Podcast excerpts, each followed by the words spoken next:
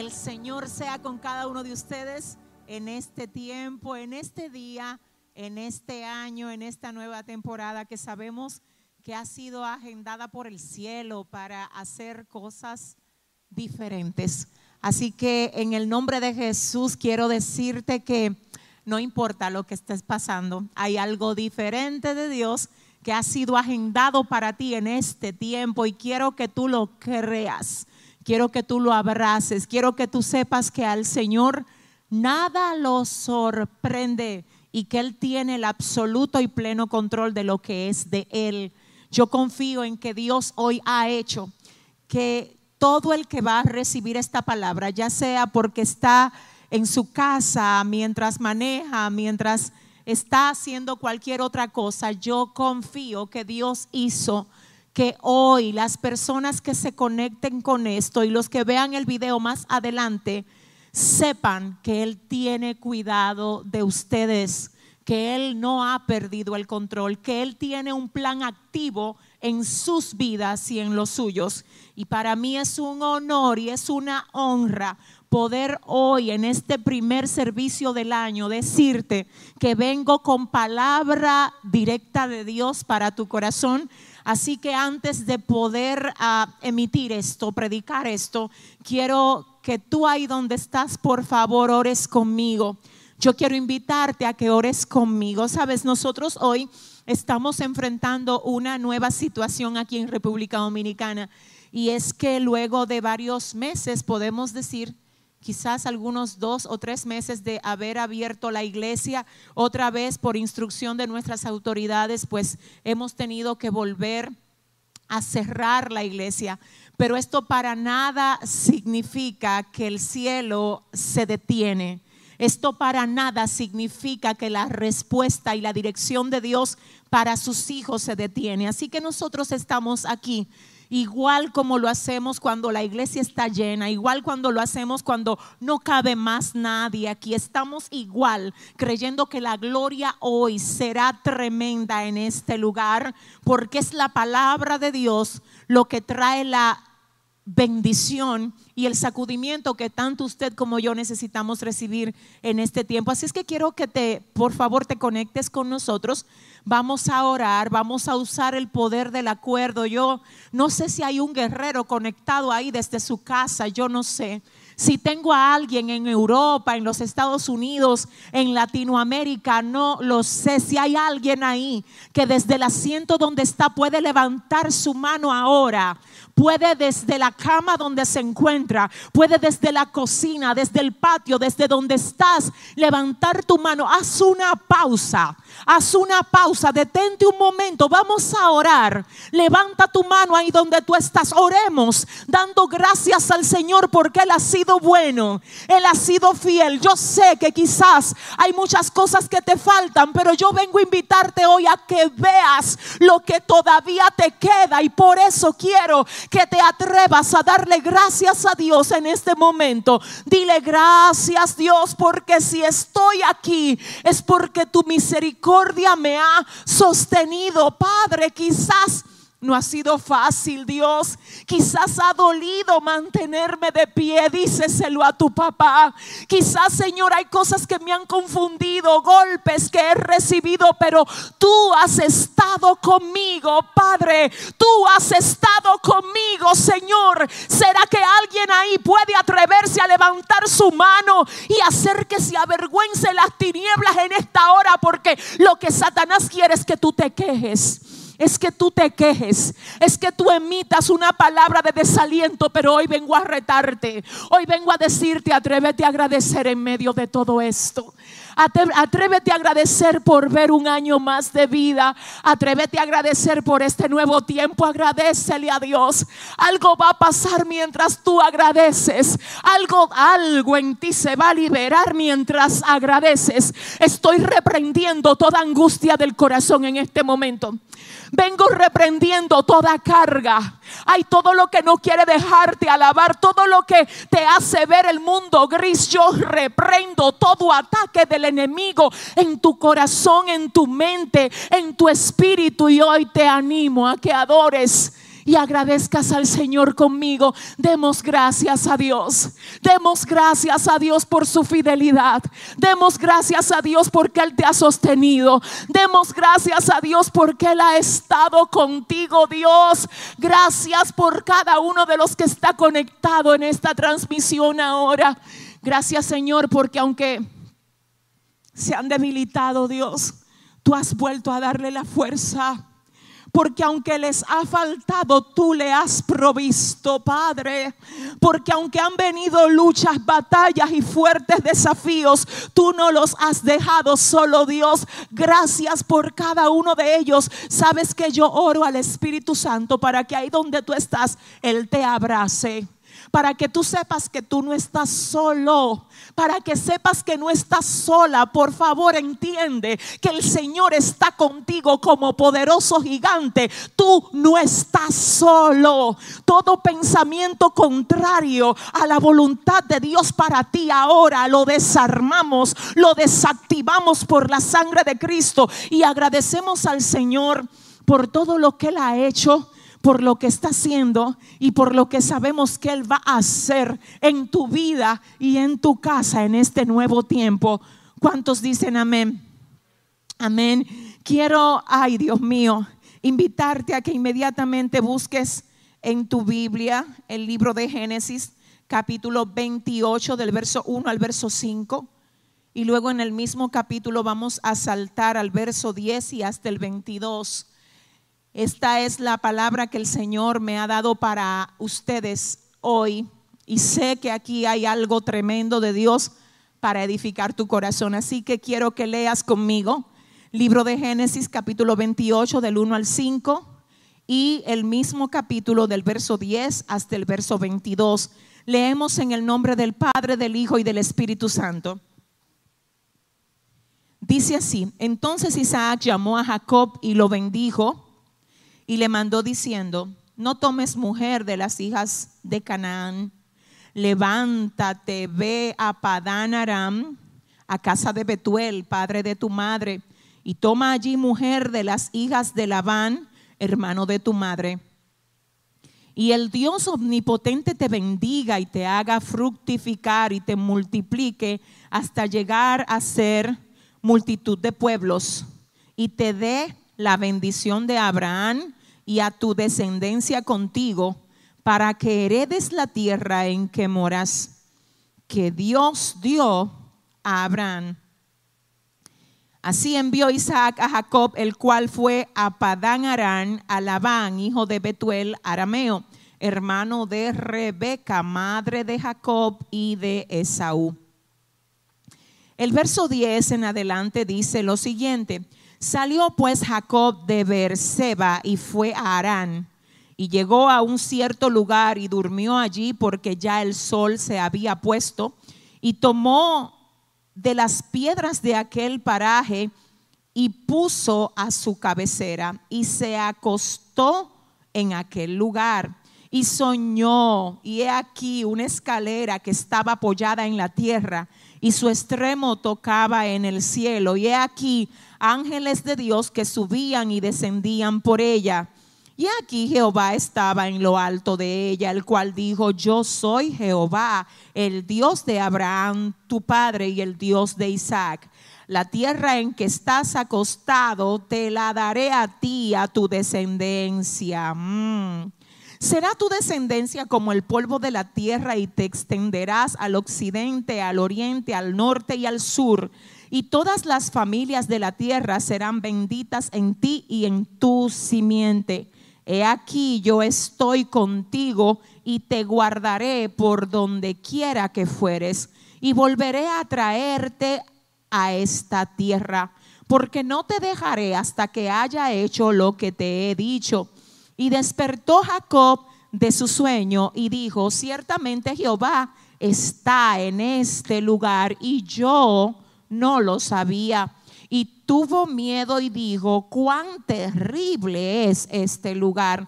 No es otra cosa que casa de Dios y puerta del cielo. Y se levantó Jacob de mañana y tomó la piedra que había puesto de cabecera y la alzó por señal y derramó aceite. lugar Betel, aunque Luz era el nombre de la ciudad primero. E hizo Jacob voto diciendo, si fuere Dios conmigo y me guardare en este viaje en que voy, y si volviere en paz a casa de Dios y esta piedra será casa el diezmo apartaré para que son vida y son verde y donde caen producen aquellos una vez más. Aquí está a tus pies estoy Dios Úsame para edificar, alentar, direccionar a tu pueblo en esta mañana. Hazlo otra vez en este primer servicio del año. Y a ti, solo a ti, Dios, te vamos a dar toda la honra y toda la gloria. En el nombre de Jesús, amén y amén. Pueden sentarse. El tema de hoy es instrucción para un año de bendición instrucción para un año de bendición. Definitivamente creo que nosotros en este inicio de año, más que saber cómo está la economía de la nación determinada a la que nosotros pertenezcamos, más que saber cómo está el estatus político o el sistema que rige la nación en la que hayamos nacido, nosotros necesitamos saber cuál es la instrucción del cielo para nosotros. ¿Qué dice Dios? ¿Qué quiere Dios que nosotros hagamos como pueblo de Él en este tiempo? Porque todo lo que el Señor quiere lo hace, dice la palabra. Así que cuando nosotros podemos conectar nuestro corazón con la instrucción del Señor, estamos conectando el corazón con aquello que Dios quiere. Y lo que Dios quiere, Él siempre lo hace. No importa lo que esté alterado en la tierra, Dios siempre lo hace. Y el salmista hablando de esto dice, lo hace en el cielo, lo hace en la tierra, lo hace debajo de la tierra y lo hace en todos los abismos, porque el Señor hace lo que quiere, como quiere, con quien quiere y cuando quiere, y nadie le puede decir, ¿por qué lo haces? A esto específicamente, ay Dios mío, se basa lo que es la soberanía de Dios. No hay otro ser en todo el universo a quien le podamos llamar soberano.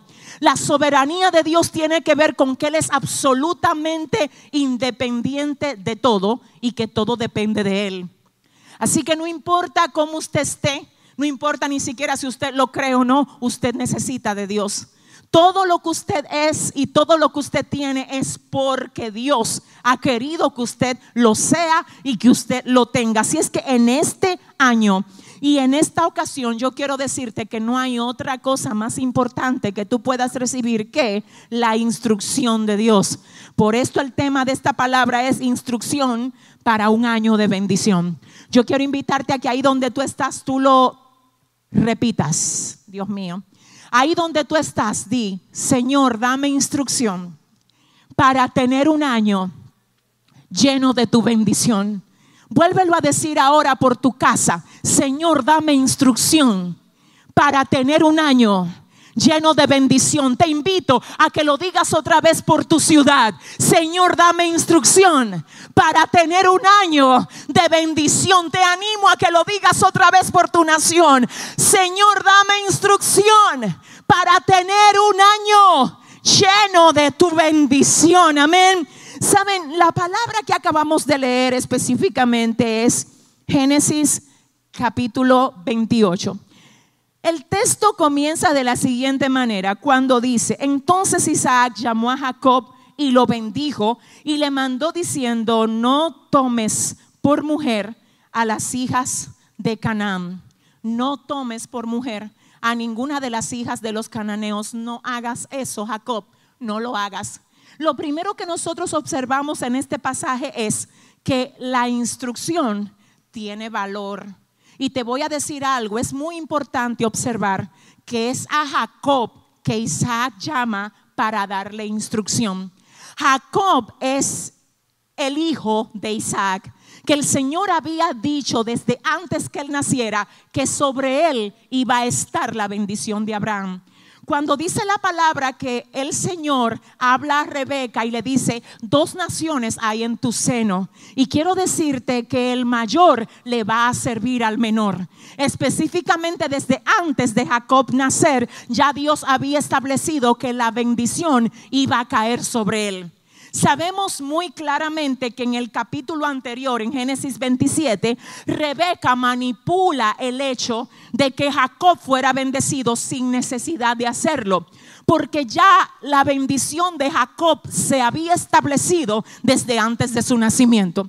Ahora Rebeca quiere manipular algo que ella no tenía que manipular. Porque cuando Dios ha dicho algo de ti, tú no tienes que manipular absolutamente nada para que lo que Dios ha dicho de ti se cumpla con creces. No depende de manipulaciones humanas. Depende de que el que habló es fiel y hará que lo que él dijo se cumpla tal como él lo ha dicho. Ahora bien, es Jacob la persona que Dios había señalado para que sobre él cayera la bendición de Abraham. Ahora, con todo y ser Jacob, el que Dios había señalado para que fuera aquel sobre el que se manifestara la promesa del pacto de bendición que el Señor le había dado a su abuelo Abraham, Jacob con todo y ser bendecido necesita, necesita instrucción. Es decir, que no importa qué tanta bendición tú tengas, necesitas instrucción. No importa qué tanto talento tengas, necesitas instrucción. No importa qué tan sabio e inteligente tú seas, va a haber momento en que vas a necesitar instrucción. Creo fielmente que hay muchas personas que tienen la bendición, que tienen la promesa, que tienen la gracia, pero se niegan a recibir la instrucción. Y nadie, aleluya, que se niegue a recibir instrucción va a poder alcanzar la plena bendición. Te vas a quedar con el talento, pero no vas a poder desarrollar al máximo ese talento que se te ha otorgado. Te vas a quedar con la promesa, pero si no recibes instrucción de aquellos que el Señor ha permitido que te guíen, puede que tú abortes el plan que el Señor tiene contigo. Solo veámoslo por un momento. Isaac llama a Jacob y le dice, no quiero que tomes para ti mujeres de los hijos de Canaán, quiero que vayas a Padán Aram y quiero que allá busques a tu tío Labán y que te cases con una de sus hijas. Fíjense qué consejo tan determinante para uno que tiene promesa. Lo que Isaac le está diciendo a Jacob es, cuidado con quien tú te conectas. Cuidado porque tú tienes bendición, tú tienes la promesa, pero esa promesa tuya se puede ver afectada, Dios mío, dependiendo con quién tú te conectas. Aquí la instrucción de Isaac para Jacob, número uno, es cuida las conexiones. Y en este punto creo que en este nuevo año el Señor quiere que nosotros tengamos cuidado con las personas que nos enlazamos. Porque podemos tener la bendición, pero un mal enlace puede abortar el propósito que el Señor tiene con nosotros. Ah, podemos tener la promesa de Dios para este año, pero hacer malas alianzas puede hacer que se eche a perder lo que Dios ha dicho de ti. Perdóname, pero te tengo que decir algo. Hay personas que la razón por la que no están avanzando es por las conexiones que ellos tienen y esas conexiones para tú poder avanzar realmente hacia lo que Dios quiere llevarte, vas a tener que romperlas y vas a tener que deshacerte de eso. Dios mío, Jacob, tú eres el de la bendición, pero Jacob, cuídate. Cuida tu alma, Jacob. Mira, Jacob, cuidado porque así como es tu bendición, así el diablo quiere que tú la abortes. Satanás no va a perseguir a nadie que no represente una amenaza para él. Y cuando el Señor habla en toda la palabra acerca de las alianzas incorrectas, de algún modo nos deja ver que a quienes el enemigo quiere enlazar con alianzas incorrectas es a personas que si se conectan con gente correcta, ah, si se conectan con gente correcta, mira, te tengo que decir algo. Cosas que ellos no han visto son las que van a ver. Estoy orando desde este altar ahora, pidiéndole al Espíritu Santo que te dé a ti la gallardía de quebrar todo lo que tenga que ser quebrado, de moverte si tienes que moverte a lo próximo que Dios ha dicho de ti, pero no te quedes en Canaán, no te conectes con Cananea. Espérate, ¿qué me está diciendo la pastora? Que yo no puedo amar a la gente que no son cristianas. Sí, ámalos a todos. Ahora, a la hora de hacer alianza. Porque es que yo no te estoy diciendo que no lo ames. Ámalos, ayúdalos, cuídalos, abrázalos brilla como luz de Dios cuando estés con ellos, pero no te mezcles. Es la mezcla. Es la mezcla. Es la mezcla, Dios mío. Es que te predico para que Dios haga algo contigo, pero hasta que no lo haga contigo, no me puedo mezclar contigo. Si le vas a dar un aplauso al Señor, ay Dios mío, es la mezcla. Mira Jacob, no te mezcles con cananeas.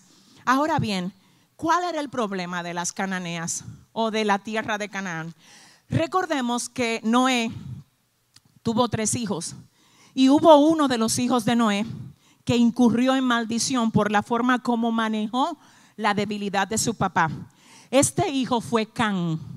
Y específicamente los cananeos son descendientes de Can, el hijo de Noé, que acarreaba maldición sobre él.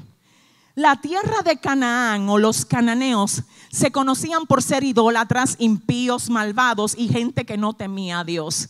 Ellos estaban ahí, pero a pesar de estar ahí, porque es que vamos a estar entre cananeos, vamos a estar. Específicamente ellos estaban entre cananeos, pero a pesar de estar entre, Isaac le dice, no te mezcles. O sea que el hecho de yo estar donde hay cananeos, no significa que yo me tengo que mezclar con cananeos. Yo puedo trabajar donde hay cananeos, pero yo no tengo que mezclarme con los cananeos. Yo puedo vivir en una comunidad donde hay cananeos, pero yo no tengo que mezclarme con el sistema de vida de ellos. Porque la instrucción del cielo es, no te mezcles. predícale, pero no te mezcles. Modélale lo que es una vida piadosa, pero no te mezcles. ¿Será que Dios le está hablando a alguien que hoy tiene en el principio del año que reestructurar sus conexiones? Ay. ¿Será que tú vas a tener que decirle bye bye a algo viejo para poder entrar en lo nuevo que Dios tiene para ti? ¿Será que Dios hizo que tú te conectes con esto para decirte no es que yo estoy retrasado, es que tú no te has decidido a romper alianzas incorrectas? No es que yo no voy a cumplir lo que te dije, es que para que se cumpla lo que yo te dije, tú vas a tener que conectarte con la gente correcta. Así que lo primero que vemos aquí en el capítulo, en el texto que acabamos de leer, es el valor de la instrucción. La instrucción es buena. Padre, la instrucción, diga conmigo, la instrucción es buena. La instrucción es buena.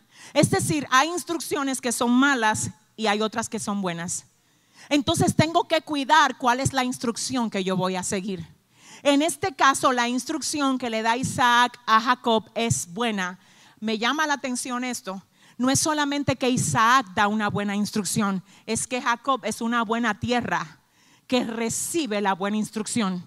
Porque el problema no es a veces que usted no tiene buena instrucción, es que usted no está acatando la buena instrucción. Dios, Padre, es que a veces la carne le gusta más irse detrás de lo que ella le gusta. Ah, porque es lo que ella quiere. Que sencillamente decir, mira carne, que usted use la autoridad de Dios y le diga, obviamente, a su carne, mira carne, yo no estoy para complacerte a ti. Yo tengo un destino que tengo que perseguir. Y mi destino en Dios trasciende a lo efímero, trasciende a lo temporal la instrucción de Isaac es buena, pero Jacob es buena tierra que recibe la buena instrucción. El problema a veces, vuelvo a decir, no es que no hay instrucción, es que Dios está, ay Dios mío, convocando gente que se dejen guiar Escúchame que te dejes guiar. A ti te digo hoy, en el nombre del Señor, déjate guiar, amor mío. Déjate guiar. La buena instrucción no siempre le gusta la carne. ¿Qué representaba para Jacob? tomar esa buena instrucción. Representaba dejar lo familiar para moverse a algo que él desconocía. Representaba romper el cordón umbilical de su mamá para moverse a lo próximo que Dios le tenía. Porque es que cada vez que Dios te va a usar, tú vas a tener que soltar algo. Es que cada vez que Dios te va a mover algo nuevo, hay algo que tú vas a tener que dejar y te va a doler. Te adelanto, te va a doler. Pero ese dolor no va a ser nada comparado con el gozo que tú vas a recibir y la bendición que vas a tener cuando te decidas hacer lo que Dios quiere hacer contigo. Jacob, no mujeres cananeas para ti. Vete de aquí. Ay, vete de aquí. Eso está fuerte. Muévete de aquí. ¿Será que alguien hoy Dios le viene a decir, muévete? ¿Será que alguien Dios le viene a decir de ese sistema mental tuyo, de esa dependencia, de ese cordón umbilical, de esa ligadura almática? Despréndete, muévete, muévete. Él recibe la buena instrucción y dice la palabra, dice la Biblia, que emprende su viaje a Padán Aram. Lo próximo que quiero que nosotros observemos aquí es que cuando Jacob emprende viaje, él comienza a caminar. Señores, yo quiero que ustedes observen esto. Él comienza a caminar, él sabe para dónde va. Él sabe para dónde va. Él no anda perdido, di que para dónde cojo. Yo no sé, déjame ver dónde voy. No, él salió con instrucción, así que tiene una dirección. Ah, su papá le dijo, quiero que te vayas a Padán Arán, quiero que busques a tu tío Labán, quiero que te cases con una de sus hijas. Él tiene dirección. Ahora bien, luego de la dirección viene el punto número dos. Te recuerdo que el tema de este mensaje es instrucción para un año de, de bendición. Ya él tiene la instrucción. Y Jacob se va rumbo a Padán Arán, pero pasó algo en el camino. Él iba caminando muy bien, todo iba bien, pero a Jacob le pasó algo en el camino. Y es que mientras él caminaba, el sol se ocultó. Cuando el sol se le ocultó, él no sigue caminando, él se detiene. Esto me llama demasiado la atención porque es que yo quiero que usted anote ahí que el libro de Malaquías capítulo 4 verso 2 dice, que el Señor, hablando proféticamente del advenimiento de Cristo, dice, sin embargo, para ustedes los que temen en mi nombre, se va a levantar el sol de justicia con salud en sus alas. En otras palabras, el sol de justicia, según la palabra, es Cristo. La manifestación del sol en la Biblia representa la luz que trae Dios a nuestro camino. Jacob tiene instrucción, pero Jacob sale y cuando él sale el sol está brillando. Él dice, mientras el sol brilla, yo sé para dónde puedo coger. Mientras el sol brilla, me hace ver dónde hay piedras con las que yo puedo tropezar. Mientras el sol brilla, yo tengo luz para saber que voy hacia adelante y que no me he perdido del camino. El sol brilla, yo camino. Pero dice el texto que el sol se ocultó. Que el sol se ocultó, pero él tiene dirección. Ahora el sol se le oculta. Él no es del que dice, yo tengo dirección, con sol o sin sol me voy. Él dice, no, espérate, si el sol se ocultó, yo me, también me paro. Hasta que el sol no vuelva a salir, yo no doy un paso. Déjame ver si Dios me ayuda a descodificar esto. Te voy a decir una cosa. Sin luz y revelación de Dios, no des un paso. Aunque tú sepas hacia dónde Dios te lleva, cuando Dios no te da luz en cada paso del camino que te ha mandado a emprender, detente hasta que su luz vuelva a traer revelación a ti acerca de lo que tú debes hacer. La Biblia dice que cuando Jacob iba, yo tengo que leer esto, salió pues Jacob de Berseba y fue a Arán y llegó a un cierto lugar y durmió allí porque ya el sol se había puesto. Lo que Jacob está diciendo, sin sol yo no camino. Yo te acabo de decir que Malaquías habla del sol como ah, tipo de Cristo. Entonces lo que Jacob está diciendo es, yo tengo la bendición de papá. Yo tengo la promesa. Yo salí de mi casa, tomé la determinación, pero sin sol yo no camino. Sin dirección de Dios yo no me muevo. Si el sol se pone, yo me detengo. Hay, hay gente que no saben hacer pausas. Mm. Hay gente que creen que la pausa representa un retraso y no necesariamente. En este caso, Jacob dice, se oculta el sol, yo me detengo, porque si no me detengo, aunque tengo la dirección de hacia dónde voy, no tengo la luz para moverme. Yo te tengo que decir que hay cosas que Dios la ha puesto en pausa en tu vida y no significa, Dios mío, que están en atraso. Simplemente Él hizo que tú tuvieras una pausa para darte una experiencia nueva. Padre, Él hizo que tú tuvieras una pausa para que pudieras conocer una faceta de Él.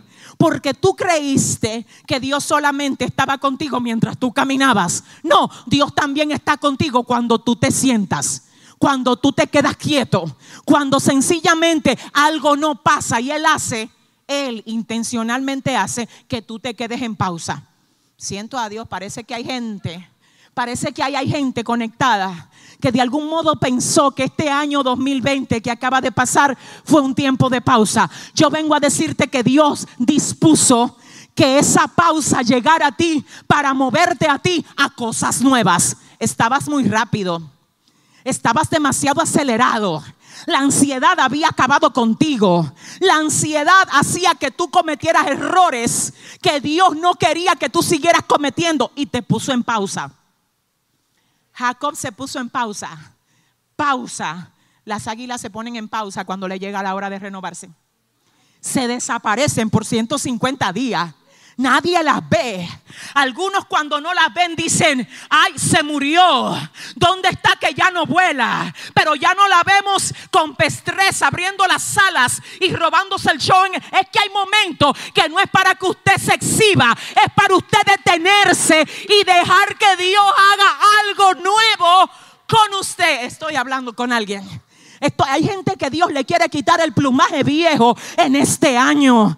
Hay gente que Dios la quiere poner en pausa. No es atraso, por Dios, no. Déjame ver si Dios me ayuda. Cuando usted dice, le voy a dar mantenimiento a mi vehículo. El mantenimiento del vehículo, ¿cómo se realiza? Mientras usted va en la carretera. O efectivamente hay que llevarlo al taller para que en el taller lo agarre el mecánico, le cambie los cables, le cambie el aceite, le cambie las bujías. Eso representa pausa.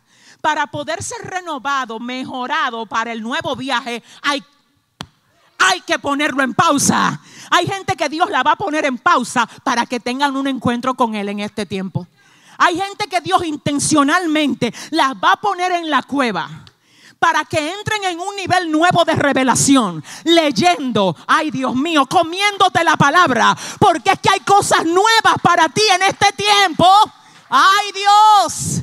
Y es el Señor el que ha agendado ciertas pausas. Cuando tú tengas una carta de despido de tu trabajo, no lo malinterpretes. No es despido, es que Dios programó una pausa. Ah, no sé con quién estoy hablando aquí. Porque hay gente que se deprime. Ay, a mí me despidieron. Te voy a decir una cosa. La Biblia dice, joven fui y he envejecido y no he visto justo desamparado ni su simiente que mendigue pan. Hay gente que incluso Dios la mandó a trabajar a la casa. Hay otras condiciones ahora que todas son parte de un hacer un espacio para que tú tengas una pausa. Oye lo que va a pasar en la pausa de Dios. Va a haber una limpieza dentro de ti se va todo lo que Dios no quiere en tu vida. Se va. Estoy profetizándole esto a alguien. Se va todo lo que estanca el propósito de Dios contigo. Se va. Hay una limpieza, hay un alineamiento, hay un orden para lo que viene. Es que hay cosas para ti que no pueden ser recibidas así, baby. Es que hay cosas para ti programadas en este año que el Señor antes de dártelas, Él va a hacer que de ti salga todo lo que Él no quiere que esté dentro de ti. Diga conmigo, la pausa es importante. En esa pausa, además de que el Señor va a sacar, va a limpiar, va a quitar, Él entonces te va a llenar de lo que tú necesitas para llegar al próximo nivel donde Él te lleva. Porque no es llegar, es llegar bien. Porque no es llegar y estoy aquí es llegar con un, con un yompeo de Dios. Es llegar con instrucciones precisas. Es llegar sabiendo quién fue que te envió ahí es llegar listo para enfrentar cualquier gigante que te esté esperando en el lugar de tu destino. ¿Por qué tú crees que a David se le hizo tan fácil, pero tan fácil enfrentar a Goliat con tal valentía? Tú vienes contra mí con espada, lanza y jabalina. Yo vengo contra ti en el nombre de Jesús. Parecía que él estaba en pausa. Él estaba en el patio. Él no estaba en pausa. Quizás no estaba ahí donde estaban los otros hermanos. Él no tenía que estar donde estaban los otros. Él tenía que estar en aquello que parecía una pausa. Pero cuando el Señor lo saca de atrás y lo expone en el campamento para el que él lo había preparado, mucha gente entendió, ay, pero mira, es que cuando nadie lo veía, Dios lo estaba entrenando. Ay, ay, ay, ay, ay, que se vaya la ansiedad de que te vean en este año. Es que sea hoy, ahora, tu interés, tu prioridad. No que te vean, sino que Dios te entrene. Ay, yo no sé con quién. Escúchame aquí, escúchame aquí. Él hace una pausa. El sol se pone y él hace una pausa. Y cuando hace la pausa dice, y tomó de las piedras de aquel paraje y puso sobre su cabecera quiero que nosotros observemos lo siguiente. Cuando Jacob dice, ya no hay sol para yo seguir avanzando y no me voy a mover sin luz de Dios. No me voy a mover, pero muévete que tú tienes lo que se requiere. No es lo que se requiere, es luz de Dios. Pero muévete que tú tienes el dinero para hacerlo, para levantar ese negocio, ese proyecto. Es que si Dios no me ha hablado. Ay. Pero hazlo, porque yo te voy a apoyar. Gracias por tu apoyo, gracias. Pero yo lo que necesito es el apoyo del sol de justicia mío. Porque si Él no se mueve, yo no me muevo. Porque si Él se oculta, yo me detengo a ver cuál es la instrucción que Él me va a dar. Ahora, ¿qué pasa? Jacob no solo se detiene, sino que también dice la palabra que toma una piedra del lugar donde se detuvo y la pone por cabecera. Siento a Dios aquí. Él no solo se detiene, porque ¿qué es lo que tú haces cuando tú te detienes? Hay gente que lo que hacen cuando se detienen es perder el tiempo. No entienden las pausas. Tú sabes que hay gente en este tiempo de que, que están aburridos. Y Dios, que tú estás aburrido. Pero yo dispuse esta pausa para que tú te llenes de mi palabra. Para que tú leas un buen libro que te sacude el piso. ¿Cómo que? Tú estás buscando Netflix. Tú estás buscando series, tú estás buscando maratones de películas. Y yo estoy haciéndote un tiempo para que tú entres en una dimensión nueva conmigo. Dios mío, ¿qué es lo que tú haces en la pausa? ¿Qué es lo que haces en la pausa? Jacob dijo, el sol no está, pero yo sé lo que voy a hacer en esta pausa. Yo voy a tomar una piedra de este lugar y la voy a poner por cabecera. Dios mío, ayúdame. Señores, vamos a hacernos el cuadro. Jacob llega, Dios, se detiene en un lugar, en un paraje. Y él dice, cuando el sol salga, yo sigo caminando. Pero mientras el sol se oculta, ahora él cambia y dice, no hay sol, pero yo tengo una piedra. Aprende a ver a Dios en cada lugar y en cada espacio de tu vida. El sol se ocultó, pero a Jacob le quedaba una piedra. Hay gente que se acostumbraron a ver a Dios solo en una faceta. Y te tengo, yo no sé con quién. Hay gente que se acostumbraron solo a ver al Dios que hace que todo lo que ellos quieren se le dé a pedir de boca. Hay gente que se acostumbraron solo al ver a Dios, al que cuando ellos necesitan algo, Dios le da más de lo que necesita. Yo no sé si tú sabes que en este tiempo Dios te va a enseñar una faceta de Él que hace que tú comiences con lo que te falta así sin tenerlo todo, que tú digas, bueno, yo no tengo todo lo que necesito, a mí me faltan cosas y que faltándote cosas, tú aprendas que la palabra de Dios y la obediencia que tú puedas mostrar ante Dios hará que todas las demás cosas vengan por añadidura. Santo, ayúdame Señor. Hay gente que Dios le está diciendo, no, no te voy a dar todo lo necesario para comenzar. Voy a probar tu fe y voy a hacer que tú avances sin tener todo lo que necesitas. Y en el camino, ah, mientras tú caminas, yo te voy a poner lo que te hace falta. Si la Biblia me dice que Jacob tomó una piedra por cabecera, era porque él no tenía almohada. Ay, ay, ay. Y cuando Dios es todo lo que te quedas, te das cuenta que Él es todo lo que tú necesitas. Jacob no tenía una almohada de pluma de ganso como la tienen algunos. No, él tenía una piedra. Y él dijo, el sol se ocultó, ahora yo quiero ver qué es lo que Dios va a hacer conmigo. Espérate, que yo ahora veo que el sistema cambió. Ahora yo veo que la puerta que estaba abierta para mí antes se cerró. Ahora yo veo que las cosas no vienen del mismo lugar donde solían venir antes, pero yo tengo a Dios. Quizás se ocultó el sol, pero me queda la piedra. Es que me queda la piedra, Dios mío, siento a Dios. ¿Qué te queda, iglesia? ¿Qué te queda? Yo vengo a recordarte que te queda Cristo. Yo vengo a recordarte que tú tienes al león de la tribu de Judá contigo. Yo vengo a recordarte, Dios mío, que el Señor no se ha olvidado de ti hoy en el nombre de Jesús. Vengo a recordártelo. Y dice la palabra que Jacob, ¿qué fue lo que tomó Jacob? Dígalo mejor, ¿qué fue lo que él tomó?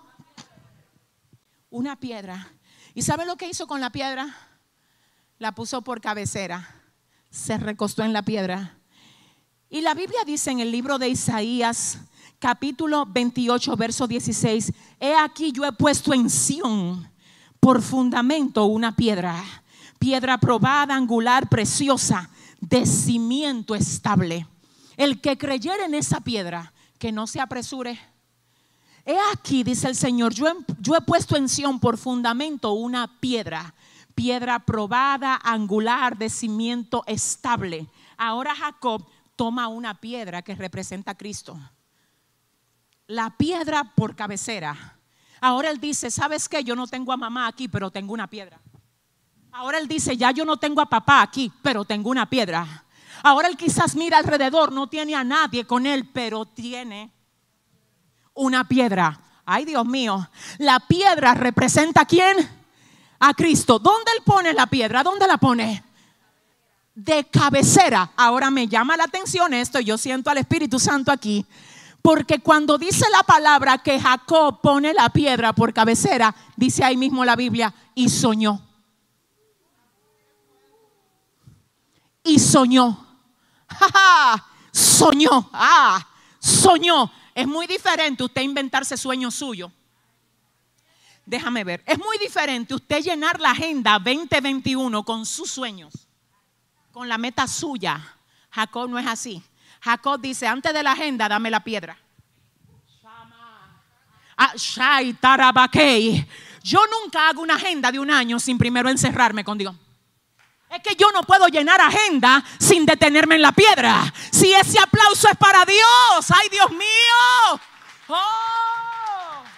Ay, pastora, es que ya fulano sabe lo que va a hacer en este año. Y hoy estamos a tres y yo todavía no sé.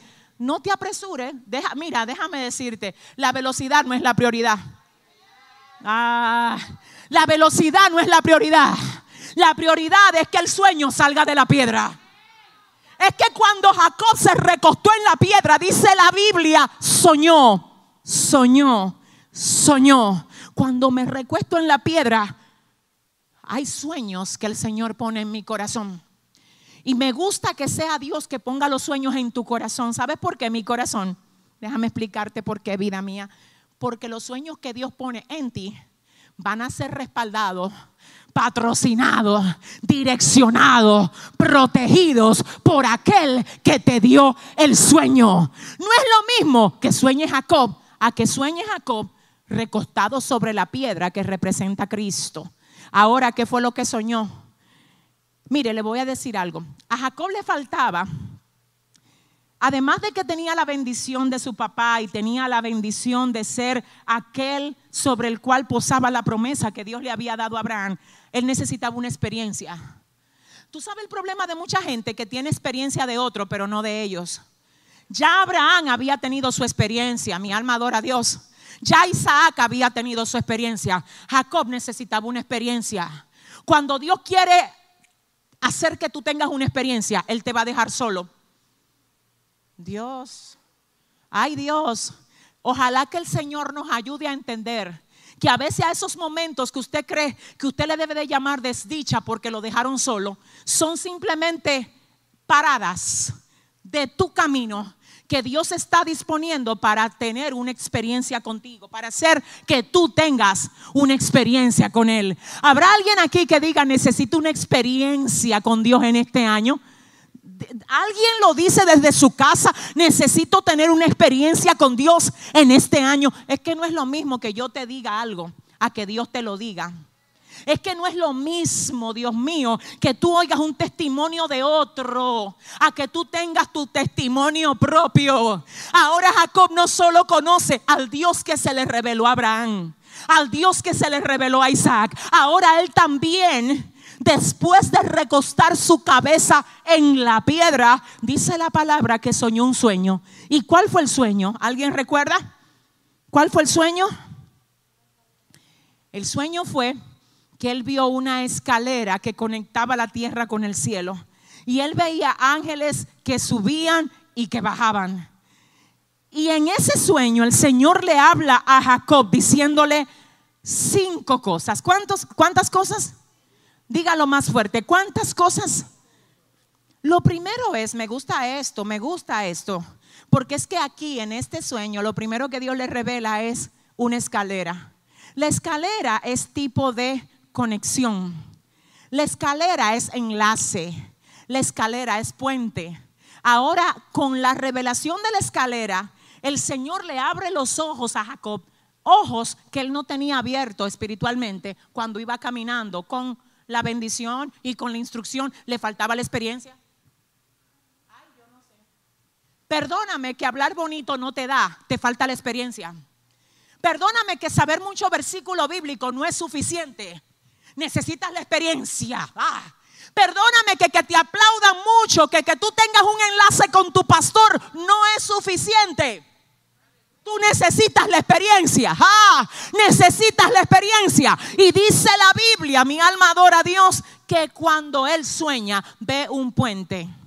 Un puente, una conexión, un enlace entre la tierra y el cielo, entre el lugar donde él estaba y el lugar donde estaba el Dios que le había dado la promesa. Ahora bien, ¿qué es lo que el Señor le dice a Jacob en el sueño que Jacob tiene? Diga conmigo cinco, cinco, cinco cosas. Número uno le dice, yo soy Jehová, el Dios de Abraham, de, de Abraham tu padre y el Dios de Isaac. Lo primero que Dios le dice es, yo soy Jehová el Dios de Abraham, tu padre, y el Dios de Isaac. ¿Por qué el Señor comienza diciéndole a Jacob, yo soy Jehová? Porque cada vez que le hablaba a Abraham de lo que iba a hacer con él, igualmente le decía, yo soy Jehová. Antes de hablar de lo que iba a hacer, él le decía quién él era. Él decía antes de dar promesa, yo soy Jehová. Pero ¿por qué lo decía? Para que le creyera el que oye, que lo que él iba a prometer venía de una fuente segura. Por eso el primero decía, yo soy Jehová. Antes de decirte lo que te voy a dar, déjame decirte quién es que te lo va a dar. Déjame hablar contigo para que sepa quién te lo va a dar, para que si a alguien se le ocurre que tú no lo puedes recibir, sepa que yo no ando buscando opiniones de lo que ellos piensan de ti. Es que yo dije que te lo voy a dar. Ay, pero hay alguien que tiene que recibir esto. Escucha lo que es que pasa. El Señor dice, yo soy Jehová. Y cuando dice yo soy Jehová, está diciendo todo lo que yo diga ahora está cubierto por mi autoridad. Tú tienes que entender que no es lo mismo que un hombre te hable a que te hable Jehová. No es lo mismo que un hombre te diga que va a hacer algo contigo a que te lo diga Dios. Te voy a decir una cosa de parte del Señor. A ti no te conviene que sea un hombre sin dirección de Dios el que te ponga en lugares, el que te dé cosas. Te voy a decir por qué. Porque cuando el hombre te pone, el hombre te puede quitar. Pero cuando es Dios que te pone, no habrá hombre ni demonio capaz de cambiar y deshacer lo que el Señor ha dicho que Él va a hacer. Entonces el Señor le habla a Jacob y le dice, yo soy Jehová. Y le dice, el Dios de Abraham, tu padre, y el Dios de Isaac. Luego le dice, el punto número dos le dice, la tierra en que estás acostado, te la daré a ti, a tu descendencia. La tierra en que estás acostado, te la daré a ti y a tu descendencia. Ahora tú vienes como un peregrino en esta tierra, como un caminante, pero esta tierra donde tú estás acostado, yo te la voy a dar a ti y a tu descendencia. Número tres le dice, será tu descendencia como el polvo de la tierra y te extenderás al occidente, al oriente, al norte y al sur. Número cuatro le dice, todas las familias de la tierra serán benditas en ti y en tu simiente. Número cinco le dice lo más importante que haya podido decirle en ese sueño. De todo lo que le dice, lo más importante es lo que le dice en el puesto número 5. Ya le dijo que la tierra se la va a dar. Ya dijo que va a expandir su descendencia. Ya se presentó. Ya hizo todo lo que él quería que hasta ese punto pasara en esa revelación específica que le estaba permitiendo que Jacob tuviera. Ahora en el punto número 5, Dios le dice a Jacob, y he aquí, yo estoy contigo. Ay, ay, ay, ay, ay. Ay, ay, ay, ay, ay. Jacob estaba acostumbrado a que su mamá Rebeca estuviera con él. Él estaba acostumbrado a llegar a casa y ver a su hermano Esaú y ver a su papá Isaac. Ahora el Señor le dice, mira, te voy a decir lo que es que pasa. Ahora ya no es a mami que tú vas a ver. Ahora ya no es al amiguito que tú siempre llamabas para que te consolara cada vez que tú lloras. No, no, no, espérate que ahora hay otra cosa para ti. Ay, yo no sé con quién. Hay gente que Dios la mueve a algo distinto, a algo diferente. Ahora el Señor le dice a Jacob, yo estoy contigo. Oye Jacob, mira, tú no tienes ni siquiera dónde recostar tu cabeza, pero yo estoy contigo. Jacob, tú no tienes comodidades ahora, tú te mueves a un futuro que tú desconoces, pero te quiero revelar lo que es que te espera por causa de yo estar contigo.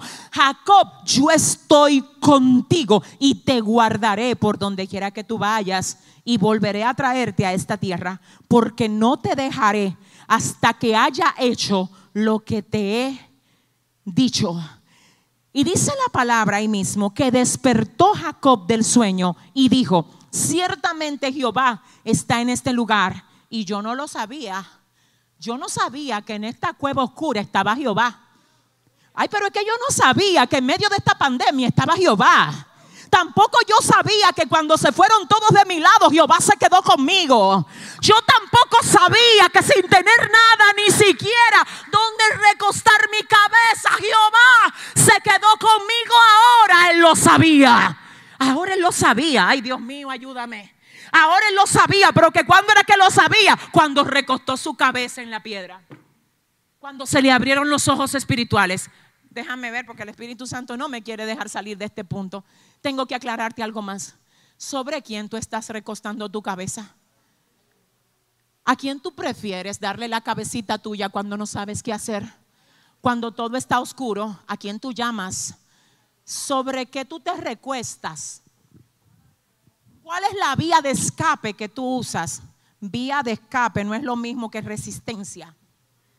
Vías de escape buscando un, desahogo para mi carne no es lo mismo que quedarme quieto y poder decir lo que el Señor dice en el Salmo 46. Está quietos y sabréis que yo soy Jehová. Ah, Ahora viene Dios ay, diciéndole a Jacob, supiste qué hacer porque te recostaste en la piedra. No intentaste devolverte a buscar almohada para atrás. En tu casa quizá hay almohada, pero tú estás adelante, tú no estás para atrás. Hay gente que cuando Dios comienza a procesarla, en vez de dejarse procesar, quieren devolverse para atrás, a lo cómodo, a lo que su carne maneja. Mira, oro para que tú en este año no te permitas dar ni un solo paso que represente retroceso.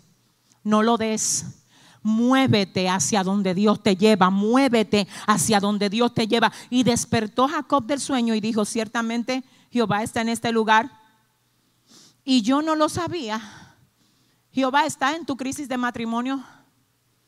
¿Cómo así, pastora? Sí. Jehová está. Y de esa crisis, prepárate que va a salir un gran testimonio. Jehová está en medio de cualquier dificultad que tú estés pasando. Él está. Y tú sabes por qué yo sé que Él está, porque Él no abandona lo de Él. Es que tu situación no va a hacer que Dios te abandone. Así que sí, Jehová está. Jehová está en tu necesidad. Jehová está en tu enfermedad. Jehová está en todo lo que se te haya podido levantar en este tiempo. Jehová está en tu confusión. En ese, en ese, yo no sé qué hacer. ¿Sabe para qué Él está ahí? Para darte dirección. Él no produce la confusión. Él quiere traer dirección.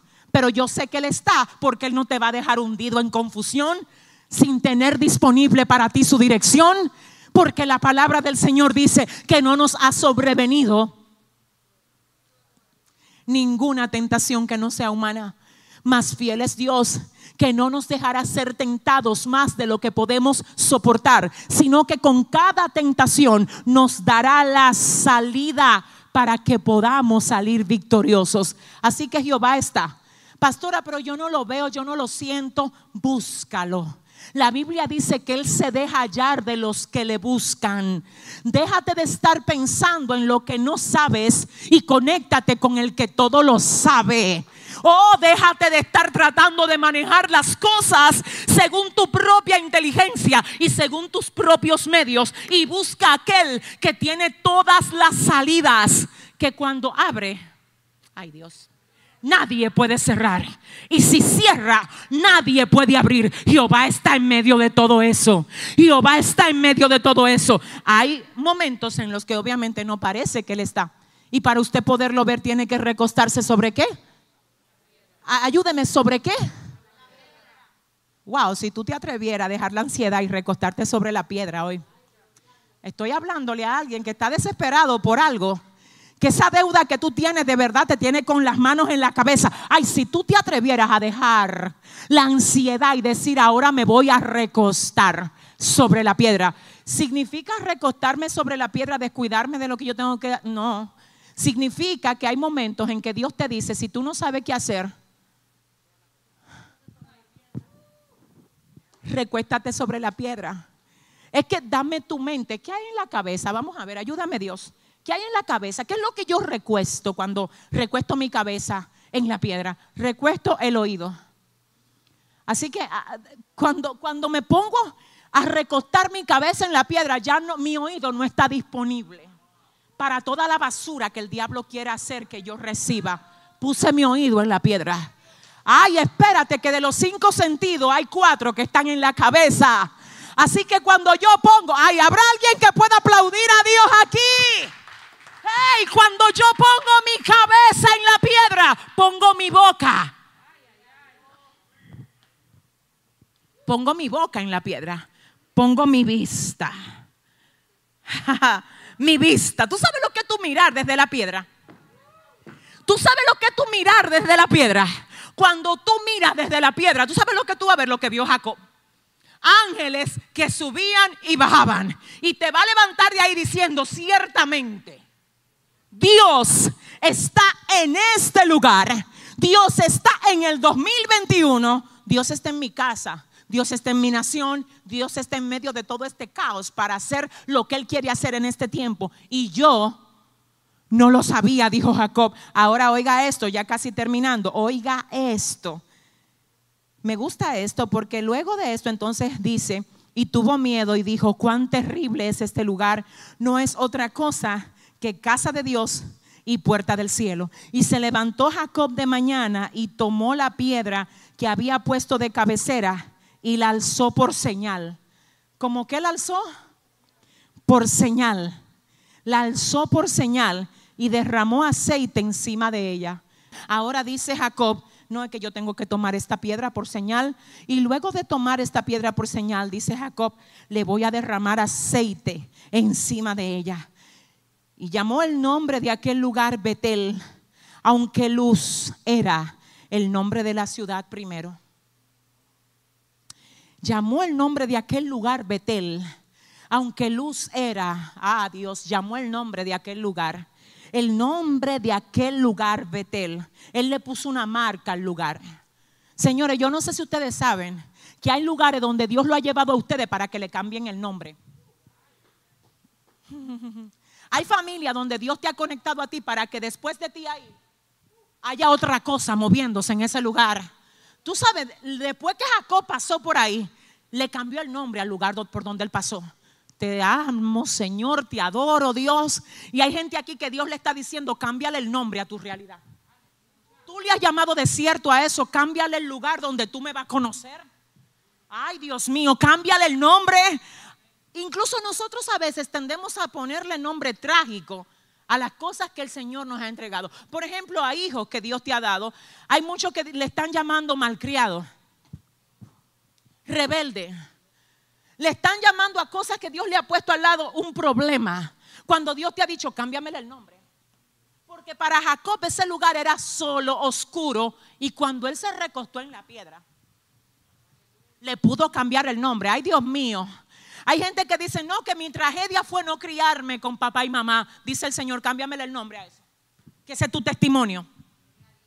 Cámbiamele el nombre. Ay, ay, ay, ay. Yo no sé si alguien entiende. Cámbiale el nombre. Ahora viene Jacob y le pone un nombre al lugar donde él tuvo la experiencia.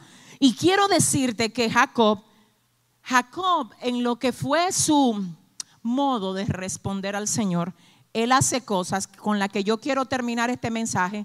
Y yo quiero que ahí donde tú estás, yo quiero que tú le digas a tu corazón, corazón, recibe esto. Díselo el corazón mío, alma mía, recibe esto. Como decía el salmista, alma mía, tú le tienes que alabar. Ahora viene Jacob y dice, ah, ok, Dios me acaba de decir que Él es Jehová, que la tierra que yo ahora mismo estoy acostado, Él me la va a entregar a mí, a mi descendencia. Que mi descendencia será como el polvo de la tierra. Que todas las familias de la tierra serán benditas en mí y en mi simiente, dijo Jacob. También el Señor me acaba de prometer que está conmigo y que me va a guardar por donde quiera que yo vaya. Ahora viene Jacob y dice, Señor, yo no quiero que sea solamente tú el que hagas cosas por mí. No. Señor, yo también quiero hacer un voto contigo. Ah, porque hay gente que solamente quieren saber qué le dice Dios, qué le da Dios, cuál es la promesa. Pero es que Jacob no es solamente el que recibe promesa, sino el que hace voto con aquel que le da la promesa. Ay, pero yo no sé con quién estoy hablando. Escucha esto ahora. Él no solo se queda con lo que Dios le ha dicho. Él también dice, ¿sabes qué Dios? Tú eres un buen padre para mí. Yo quiero ser un buen hijo para ti tú me estás dando promesas demasiado grandes, yo quiero hacer voto de obediencia contigo. Ya sabemos que Dios te ha dicho cosas grandes, ahora queremos saber qué te atreves tú a comprometer para agradar a aquel que te ha dado la promesa. Es que ya sabemos que tú fuiste señalado, sabemos que hay gente señalada viendo hoy esta transmisión. Lo que queremos saber es que tú estás dispuesto, ¿qué? ¿Qué vas a hacer tú para agradar a aquel que te dio la promesa? Escucha esto, escucha. Jacob dice cinco cosas. ¿Cuántas cosas? Cinco. Número uno dice, si fuere Dios conmigo, si fuere Dios conmigo. Dos, y me guardare en este viaje en que voy. Tres, y me diere pan para comer y vestido para vestir. Cuatro, si volviera en paz a casa de mi padre Jehová será mi Dios, dice él.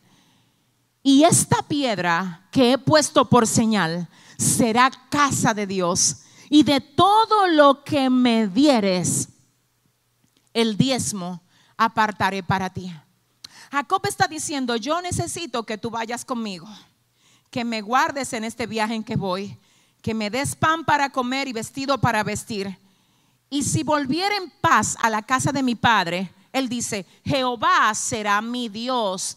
Y luego dice, y esta piedra que he puesto por señal será casa de Dios. Y de todo lo que me dieres, el diezmo apartaré para ti. El voto de Jacob es, Jehová será mi Dios.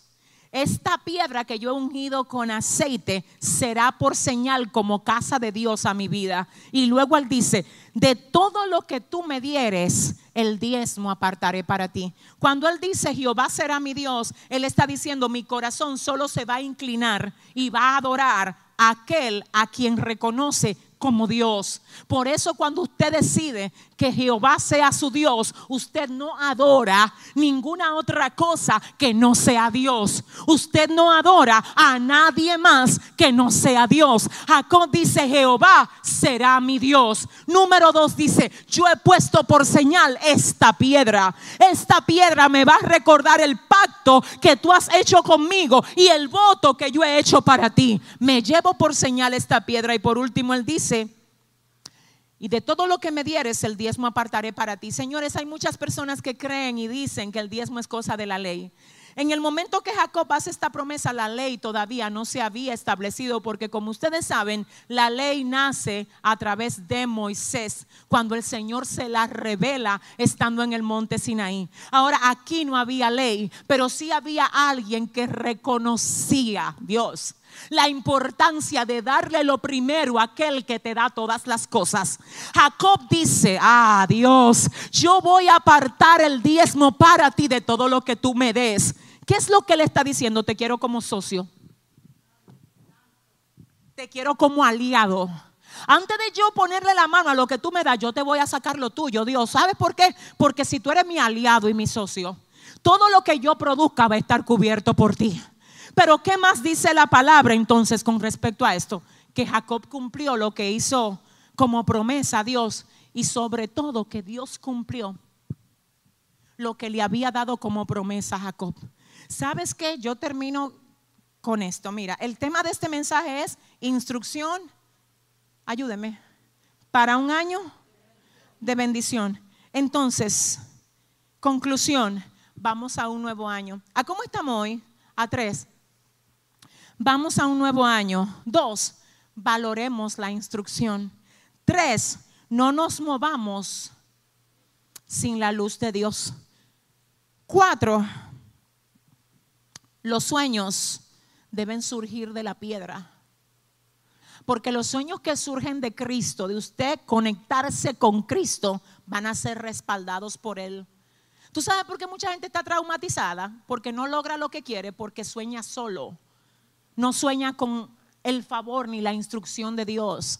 Te voy a decir, este es el año donde lo que tú te propongas, tú lo vas a alcanzar si lo que te propones sale de la piedra. My God. Si lo que te propones sale de la piedra. Lo próximo, que lo que surge de la piedra será respaldado por el Señor. Que no se te olvide eso. Que si salió de Dios, Él lo va a patrocinar que si salió de Dios, ay Padre, Él lo va a respaldar. Y por último, ¿cómo vas a responder a Dios? Jacob respondió diciendo, mira Señor, tú serás mi Dios, esta piedra me será por señal y yo te voy a dar el 10% a ti de todo lo que tú me des. El pacto tuyo, ¿cuál es? El voto tuyo. Quizás algunos lo que tienen que decir, ¿sabes qué, Señor? En este año, porque yo quiero ver tu gloria como nunca la he visto, yo me propongo a ponerte a ti primero antes que a mí en todo lo que yo tenga que decidir. Ay, yo siento a Dios. En este año yo me propongo, Señor, aleluya, dejar a un lado mi, mi deseo carnal para conectarme con tu voluntad espiritual. En este año yo me propongo romper alianzas incorrectas para conectarme con lo que tú has programado para mí. Yo quiero invitarte a que ahí donde tú estás, otra vez ahí donde tú estás, por favor, ahí. Yo quiero que tú otra vez levantes tu manita, vamos a orar. Y sabes lo que quiero ahora, que tú te lleves tu manita derecha al corazón.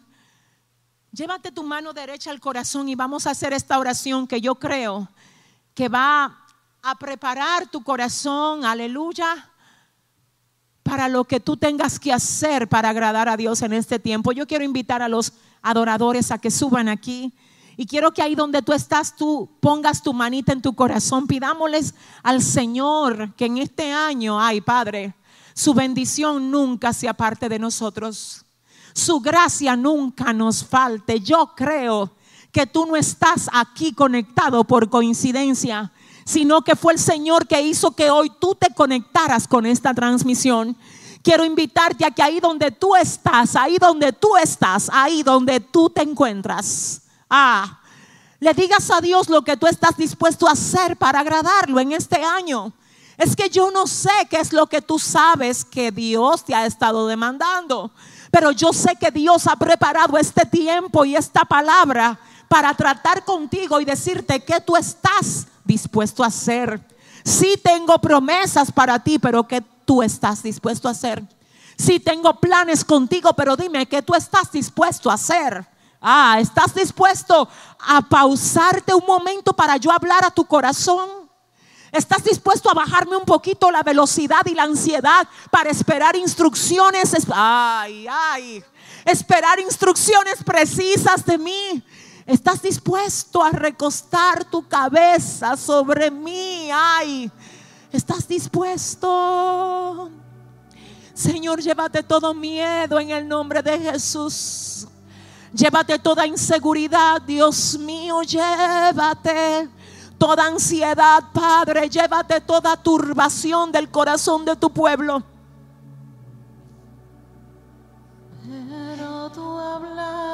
en el nombre de Jesús. Llévate toda turbación ahora. Toda tristeza, Padre, inyecta fuerza. Inyecta fuerza, inyecta salud. Oro para que el Señor inyecte salud a los que están enfermos en este momento. Oro para que Él inyecte vida a los que se sienten cargados y cansados en este momento. Recibe fortaleza de Dios. Recibe fuerzas.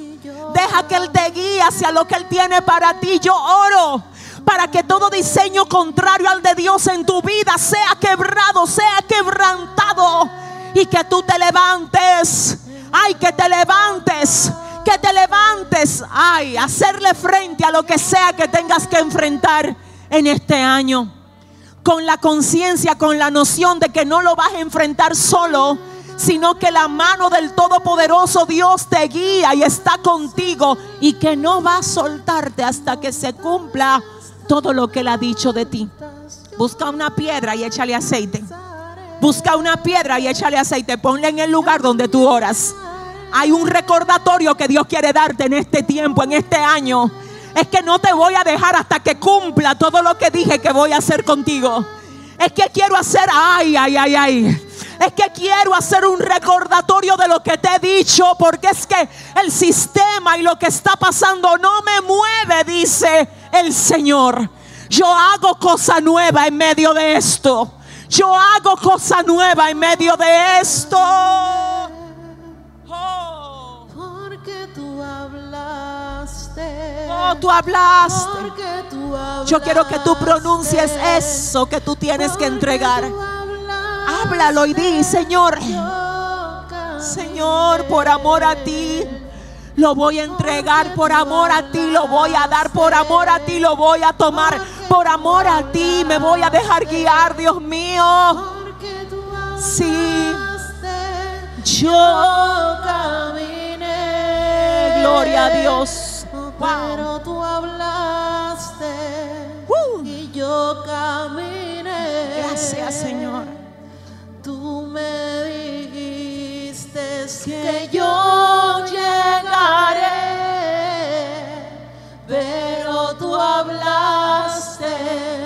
y en ti confiaré. Y aunque vea lo contrario, lo contrario, yo llegaré, pero tú hablaste. Gracias Dios. Y yo caminé. Gracias Dios. Ay, Dios mío, mira las familias.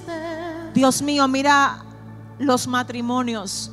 Mira los hogares que están conectados ahora. Yo pido cobertura tuya para cada familia conectada. Yo pido tu gracia y tu favor. Yo pido un cerco tuyo en cada hogar, en cada matrimonio, en cada hijo, en cada hija. Dios, pedimos tu cobertura. Lleva tu orden. Lleva tu orden a cada casa, Padre. Arranca desde la raíz toda mala semilla que el enemigo haya plantado en las familias que están ahora conectadas. Señor, oro para que haya unidad entre los esposos. Oro para que haya, Dios, una restauración espiritual que, ah, Dios, que arrope, que abrace la vida de los hijos y de los padres en cada casa. Que se levante, que se levante la casa a buscarte Dios. Ay, a buscarte y a pedirte a ti. La dirección específica que nos hará salir victoriosos en este año 2021, Dios. Oro para que donde hay contienda tú lleves tu paz. Oro para que donde hay necesidad tú lleves tu provisión. Oro Dios para que donde hay tristeza tú lleves tu gozo. Yo oro Dios donde va, Shakai, donde hay gloria ahora, Padre. En este altar estoy levantando mi voz donde yo sé que está tu gloria ahora. Porque yo sé que tu gloria rompe esta casa. Y desde donde hay gloria yo levanto mi voz para que esta misma unción y bendición, esta gracia y esta gloria que tú estás haciendo que se mueva aquí se mueva en cada lugar, en cada lugar, en cada lugar donde esta palabra está llegando. Ay, es que veo a alguien ahora. Es que veo a alguien ahí que se siente inseguro sobre una decisión que tiene que tomar. Oye, pero el Señor hizo que te conectes con esto. Porque a ti hoy Dios viene a decirte, no tengas miedo, que soy yo el que te ordeno que des ese paso. Comienza que yo termino. Avanza que yo te patrocino. Hay alguien que está adorando para que el Señor le direccione sobre si da ese paso, si no lo da, dice Dios. Te llevo de la mano, muévete. Te llevo de la Ica, Torobosha, amao. Tienes mi dirección, te dice el Señor. Padre, gracias porque tú estás aquí. A tu nombre sea la gloria y la honra, Dios. Te adoro, Rey, te adoro. Aleluya. Gracias, Señor, gracias. Yo quiero preguntar ahí, ¿verdad? Sabiendo que no podemos dejar de hacer esto. Ahora mismo la iglesia está prácticamente vacía y la única gente que está aquí es la gente que produce el servicio como tal. Ahora bien, yo sé que hay mucha gente conectada ahí.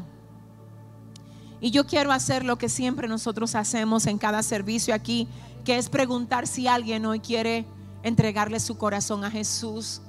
Yo quiero saber si hay una vida ahí que diga, wow, yo quiero comenzar este año con dirección de Dios. Yo quiero comenzar este año con instrucción del Espíritu Santo acerca de lo que yo tengo y lo que no tengo que hacer. Yo voy a preguntar, ¿quiénes ahí están dispuestos hoy a dar este paso tan importante en el inicio de este año. ¿Tengo a alguien ahí? ¿Me pueden confirmar? ¿Será que hay alguien ahí? Amén. Gloria a Dios. Tengo vidas en YouTube que dicen que sí. Tengo vidas en Facebook que dicen que sí. Pues sabes qué? Yo quiero felicitarte por esa decisión tan importante que estás teniendo la valentía de tomar en este día. Yo quiero ahí donde tú estás que repitas conmigo esta oración. Señor Jesús, en este día reconozco que te he fallado, que he pecado contra el cielo y contra ti, y que necesito estar conectado a ti para poder cumplir con tu deseo para mí. Diga conmigo, perdóname Dios. Sáname. Libértame.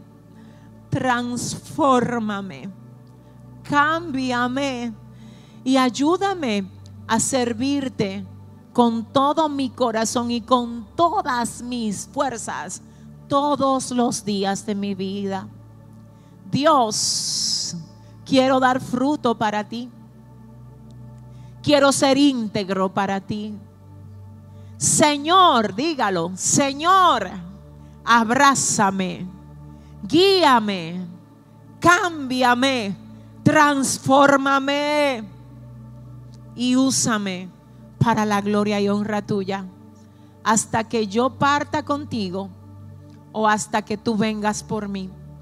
En el nombre de Jesús, amén y amén. Gracias Dios por cada vida que hoy ha dado este paso. Gracias Dios por permitir que hoy nosotros recibiésemos instrucciones precisas para este año 2021. A tu nombre sea la gloria. Gracias porque sabemos que tú estás en medio nuestro. Asimismo oramos para que tú tengas misericordia de la tierra. Señor, oramos para que por amor, aleluya, aquellos que claman, que oran, que te buscan, tú tengas misericordia de la tierra. Oramos Dios para que tu consuelo llegue a cada casa donde el luto ha tocado la puerta. Oramos Señor por cada vida que está ahora en hospitales, en centros de salud, Dios mío, debatiéndose entre la vida y la muerte. Dios, ve, visítales. Padre, todavía no han tenido un encuentro contigo. No dejes que se pierdan. Revélateles, Señor.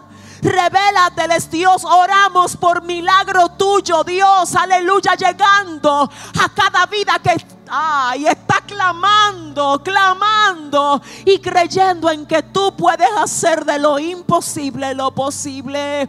Señor, tuya es la tierra, su plenitud, el mundo y los que en él habitan. Dios mío, glorifícate como solamente tú sabes y puedes hacerlo. Gracias por este tiempo, Dios. Gracias por este mes que inicia hoy de primicia, Señor, en este lugar, en este ministerio. Mañana, Señor, seguimos conectados aquí en nuestro discipulado de los lunes, Señor invitando a toda esa audiencia que está ahí a seguir recibiendo instrucción de parte tuya. Ahora nos despedimos, Dios, pero nunca jamás de tu presencia, Señor. Nunca jamás sino de este lugar, Señor, pidiéndote que por favor nos lleves con bien hasta nuestros hogares, bajo la comunión del Padre, del Hijo y del Espíritu Santo. Asimismo oramos para que tu gracia y tu cobertura sea sobre cada familia, sobre cada vida, sobre todos los que hoy se conectaron y los que se van a conectar más adelante. Gracias Señor, en el nombre de Jesús. Amén y amén. Bendiciones y gracias por ser parte de nosotros. Será hasta la próxima. Bye bye.